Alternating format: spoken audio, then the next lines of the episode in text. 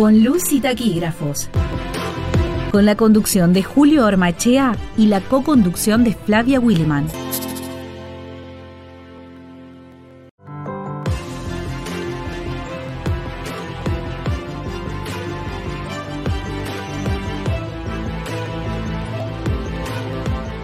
Saludos cordiales a la audiencia de Radio Diputados, la radio web de la Cámara de Diputados de Entre Ríos. Mi nombre es Julio Ormaechea y les doy la bienvenida al séptimo capítulo de Con Luz y Taquígrafos. En la conducción, como siempre, me acompaña Flavia Williman Asen. ¿Cómo estás, Flavia? Hola, Julio. Hola, la audiencia. Aquí estamos eh, agradecidos de estar nuevamente compartiendo un capítulo nuevo de nuestro programa. En la asistencia técnica nos acompaña el señor Franco Bravo. Y la postproducción a cargo del joven Matías Cerriquio. Recordamos que pueden escribirnos a nuestro correo electrónico ciclo con luz y taquígrafos gmail.com y hemos recibido un correo electrónico, una salutación de una querida compañera de trabajo. Así es. El, correo dice, primeramente quiero hacerles llegar mis felicitaciones por este nuevo proyecto que emprendieron en la radio. Sé que les irá muy bien porque los desafíos que se abordan con el corazón y las ganas siempre resultan fructíferos. También agradecerles por las palabras vertidas en el programa dedicado a la tarea de confección de los diarios de sesiones y todo lo que conlleva, junto a la historia, por supuesto, pilar clave para contar la actualidad con tal valiosa información a disposición de todos. Nuevamente, felicitaciones y un sincero e enorme agradecimiento de su compañera Gabriela Masurier, responsable de la Oficina de Diarios de Sesiones de la Cámara de Diputados de Entre Ríos, ¿no? Muchas gracias, Gaby. Muchas gracias, Gaby, por tus salutaciones y a tu disposición. Siempre. Muy bien. Misceláneas.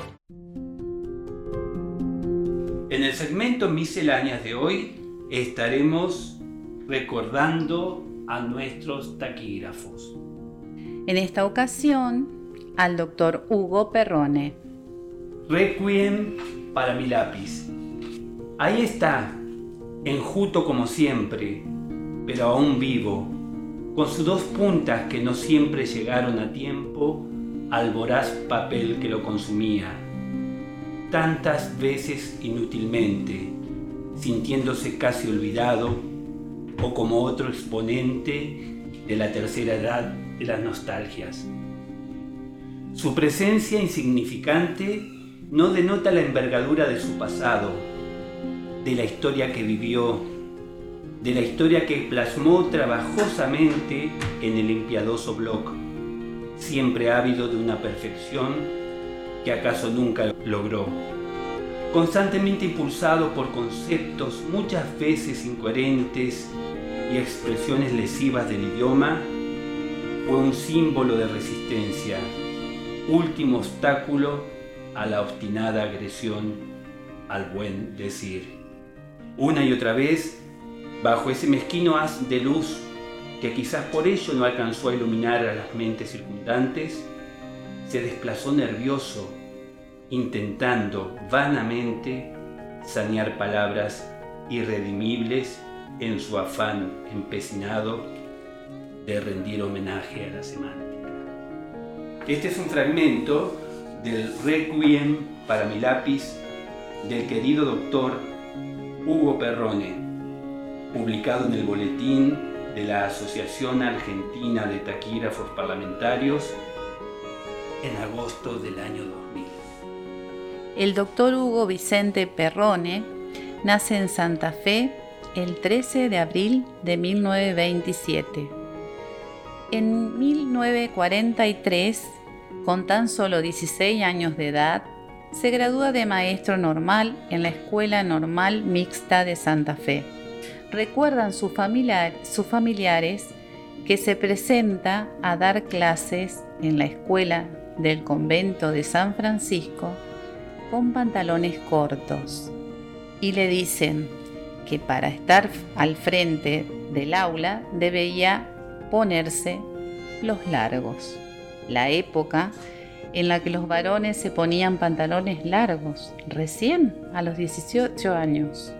En 1947 termina su preparación en taquigrafía martiniana en la Escuela Profesional Nocturna Leandro N. Alem. Se desempeña como taquígrafo en todos los periodos democráticos hasta su jubilación. En el Consejo Deliberante de la ciudad de Santa Fe, en las cámaras de diputados de Santa Fe y de Entre Ríos, en la Convención Nacional Constituyente de 1957, en 1966, primer director de la Escuela de Taquígrafo de la Legislatura santafesina.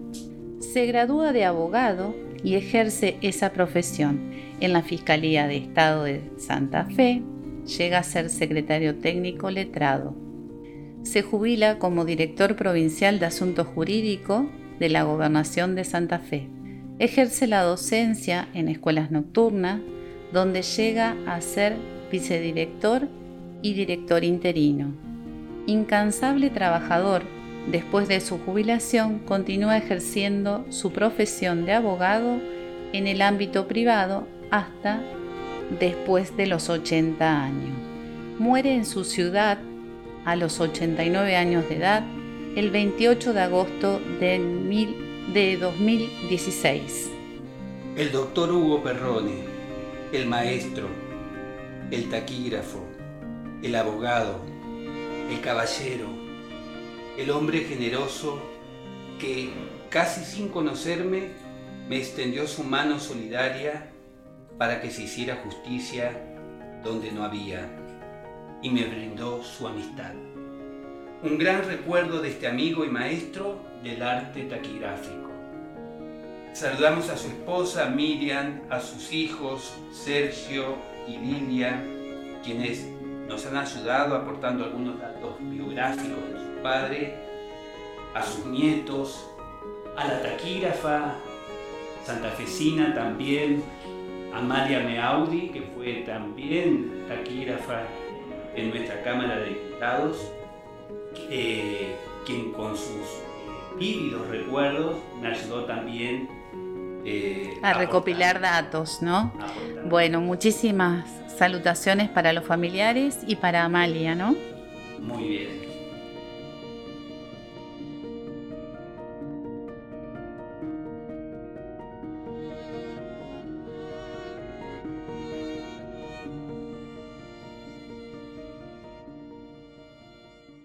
El tema central.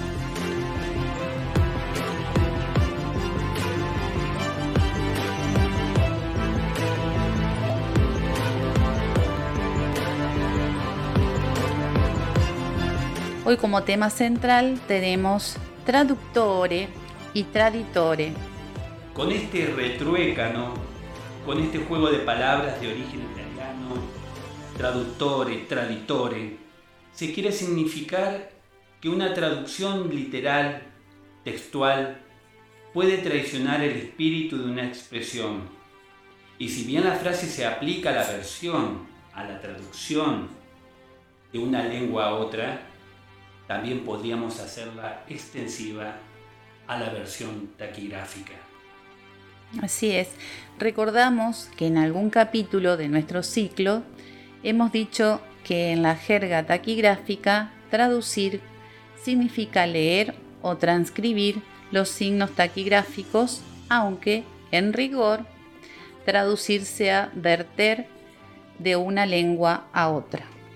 Pero podemos valernos de esa sentencia, traductore, traditore, para abordar uno de los problemas más delicados de la profesión del taquígrafo, el proceso de transformación de la palabra hablada en palabra escrita.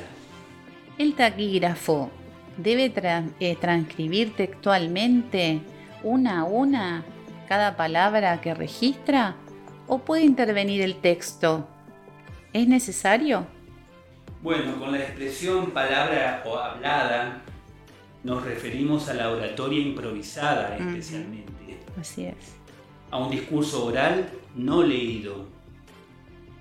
Es claro que el taquígrafo también puede registrar un discurso leído que se supone meditado y redactado Mm. conforme a la sintaxis de nuestra lengua. En ese caso, la intervención del taquígrafo no encontraría mayores dificultades que la velocidad de la oratoria. Claro. Seguramente más adelante, en el transcurrir de nuestro ciclo, hablaremos de la velocidad taquigráfica, ¿no? Sí, sí, sí, por supuesto. La velocidad es esencial a la taquigrafía. Decíamos que el problema de la versión taquigráfica se presenta en la improvisación, especial- especialmente cuando el orador debe expresarse a medida que consigue dar forma al razonamiento, cuando la naciente idea apenas se dibuja en la mente como un débil resplandor. Es un poco difícil la tarea, ¿no? Sí, exactamente, es una de las eh, dificultades más, digamos, notorias que tiene el taquígrafo en su Claro. profesión. Claro. Y en caso de las sesiones parlamentarias, sabemos que el orador muy a menudo está influido por las pasiones y tensiones propias del debate acalorado, como hemos visto tantas veces Muchísimas Nosotros, veces, ¿no? Exactamente. En tales circunstancias, muchas veces la oratoria sufre alteraciones formales que el oyente subsana inconscientemente, porque la mente, habituada a las imperfecciones de la oralidad, corrige instintivamente exacto. esos desajustes formales. Claro, ahí se torna un poquito. Pero el taquígrafo registra los discursos como los escucha. ¿Es así? Sí, sí, claro. Pero el problema se presenta, como decía, en el traslado del registro oral al registro escrito. Escrito. Pues la escritura, para ser fácilmente inteligible, entendible, debe ajustarse a ciertas reglas gramaticales, además de mantener una coherencia formal, por supuesto.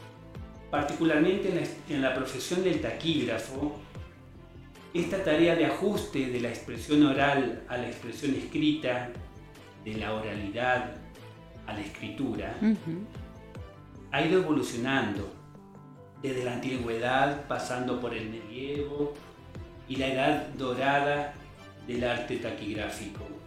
Podría abarcar esta edad dorada hasta bien entrado el siglo XX, cuando la taquigrafía era el único medio idóneo para registrar el discurso oral, hasta llegar a la actualidad con la multiplicidad de recursos técnicos que pueden cumplir acabadamente esa función. Ya lo creo, y la responsabilidad este, realmente es, es un arte lo de ustedes, ¿no? Porque ir este, adecuando los discursos y demás no es tarea fácil. Sí, es todo un aprendizaje. Sí. Eran, eran, digamos, la- maestros del arte, eran los que estudiaban eh, eh, para poder, digamos, aprender ese, ese desarrollo eh, profesional. ¿eh? Era, por eso era muy importante la transmisión Exacto. de esos conocimientos que no estaban sujetos a reglas incluso. No, ya lo creo. Claro, porque hoy que las sesiones se transmiten por radio, por televisión, por internet, supongo que habrá cambios, ¿no? Sí, sí, sí, muchos, muchos cambios ha habido desde, Mm. desde que yo comencé al menos Exacto. eh, a trabajar con Y bueno, para mostrar esa evolución, qué mejor que sea un maestro del arte taquigráfico quien nos ilustre. Hippolyte Prévost, director del Servicio Estenográfico del Senado francés a mediados del siglo XIX, la edad dorada, como digo, Ajá. de la oratoria y de la taquigrafía parlamentaria, nos dice, La palabra oral, la verdadera y genuina improvisación, pocas veces resiste a la prueba de una transcripción judaicamente literal. Por lo tanto, es necesario someter la traducción estenográfica a una incesante y discreta depuración. Esta obra de corrector, que requiere gusto, tacto, sentimiento y a la vez resolución y prudencia, exige ante todo que el estenógrafo tenga algunos conocimientos sobre la materia, el debate. Ah, se ve que corregían bastante. ¿eh? Yo diría que mucho. Entonces. Ya lo creo. Por eso cuando leemos eh, los diarios de sesiones de esa época, podemos apreciar la prolijidad, de los discursos, más allá de que el estilo, la oratoria era distinto Distinta, sí. del, estilo actual. Actual, exactamente.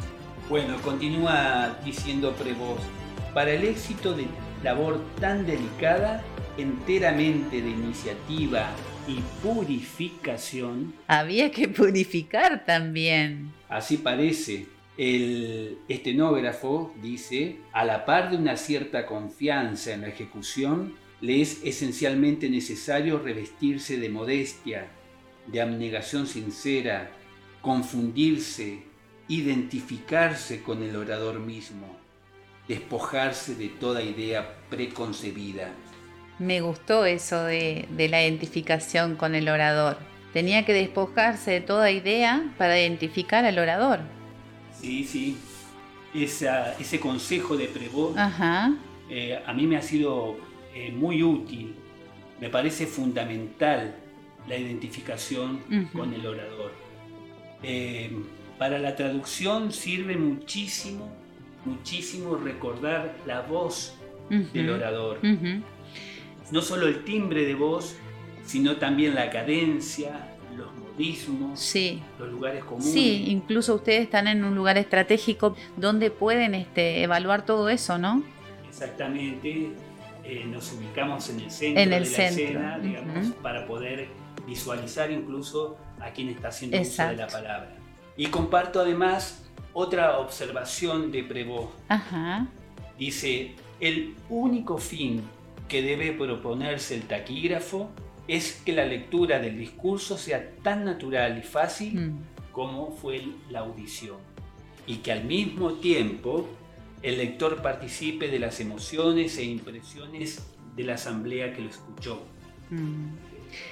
Pero ¿existe algún manual alguna guía, no sé, algo para saber cómo actuar? Según Prevost, no es, no es posible trazar reglas precisas al buen gusto que debe presidir esta transformación de la palabra hablada en palabra escrita.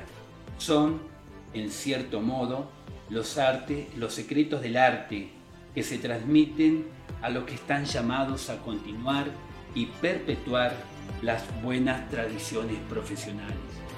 Los secretos del arte. ¿Podrías revelarnos algunos, Julio, no? Mm, no, no, top secret. Pero bueno, podemos mencionar algún caso ah. de, estos que se pueden presentar al momento de la transcripción y eh, el taquígrafo debe evaluar cómo actuar. Bueno, al menos algo nos vas a comentar. Por ejemplo, el caso de la elipsis la omisión de algún elemento del discurso ¿eh? es un fenómeno muy corriente en la expresión oral especialmente. Y si bien a veces la elipsis puede ser un recurso estilístico, como en la sentencia lo bueno, si breve, dos veces bueno, en la que Graciano omite el verbo ser, en cambio otras veces sobre todo en la expresión escrita, podría ser necesario ir al rescate del elemento omitido para mantener la ilación del discurso. Miramos. Y Prevo eh, termina haciendo una sentencia y con la vehemencia propia de la época, sentencia Prevo. Yo no he aceptado jamás como director del servicio estenográfico y de la publicación oficial la excusa de un estenógrafo que para justificarse de haber dejado pesar sobre el orador una inepcia, una frase oscura, una falta de sentido, no sabe más que repetir, así lo ha dicho. Necedades, sin excusa. Totalmente. Y concluye, ¿qué me importa? le respondería si no temiese ir demasiado lejos y, y comprometer una verdad que se evidencia sin necesidad de ser demostrada. ¿Qué me importa que un lapsus se le haya escapado al improvisador si para el oído del público inteligente ha pasado inadvertido? O si instintivamente lo ha salvado si el sentido general del discurso de la frase protesta y corrige la confusión. Severito el director. Sí, sí, se nota eh, que era un apasionado. Sí, sí, ya lo creo. Y concluye este, este escrito que nos sirve de guía para nuestra tarea con una prevención a los taquígrafos. Resumiré previniendo al estenógrafo que para el desempeño de su cometido debe inspirarse en sentimientos de la más sana lealtad respecto de aquel de quien tiene que ser colaborador obligado. Con mala voluntad, con prevenciones o con una estrecha idea de sus deberes, el traductor puede ser infiel por exceso de exactitud, inexacto por ser demasiado textual y puede poner en ridículo al hombre elocuente por excelencia, al que la pasión anima, posee, engrandece, domina, al grande, el único verdadero orador. Y ya lo creo que es un arte porque la responsabilidad también del armado y demás este, hace todo a, un arte, ¿no? Porque tienen que tener muchas cosas en cuenta para el armado del diario de sesiones, ¿no? Exactamente. Bueno, este ha sido al menos el ideal de versión taquigráfica en la edad dorada de la taquigrafía, como hemos dicho, y de la oratoria parlamentaria. No podemos precisar en qué grado se aplicaron estas enseñanzas en nuestro país, pero sí podemos afirmar que el buen taquígrafo, el profesional consciente de su deber, se considera un auxiliar del orador, siempre bien dispuesto a servirlo con el arte de atrapar la palabra hablada en su vuelo fugaz. Así es, ya lo creo que es así. También podemos agregar que los reglamentos de las cámaras legislativas generalmente contienen disposiciones sobre las versiones taquigráficas. En nuestro reglamento, el artículo 168 de la Cámara de Diputados de Entre Ríos, que establece que las versiones taquigráficas una vez controladas y revisadas, podrán ser examinadas por los diputados que hayan intervenido en las discusiones para su corrección y examen. Y en el artículo 169 dispone que esta corrección no podrá alterar conceptos o expresiones fundamentales, será exclusivamente de forma dentro de las exigencias de la sintaxis, sin que desvirtúen o tergiversen lo manifestado en sesión. Y el artículo 116 dispone que las versiones taquigráficas serán puestas a consideración de la Cámara para su aprobación. El tiempo huye. Tenemos que despedirnos de nuestra audiencia con la esperanza de haber sido una grata compañía y haber aportado un granito de arena al conocimiento de la materia que nos convoca. No es un adiós, sino un hasta pronto, amigas y amigos oyentes de Con Luz y Taquígrafos. Hasta el próximo martes a las 11.30 horas por Radio Diputados. Recordamos que los capítulos de los martes se retransmiten los jueves también a las 11.30 horas. Y si no, búscanos por Spotify. Hasta pronto. Hasta pronto.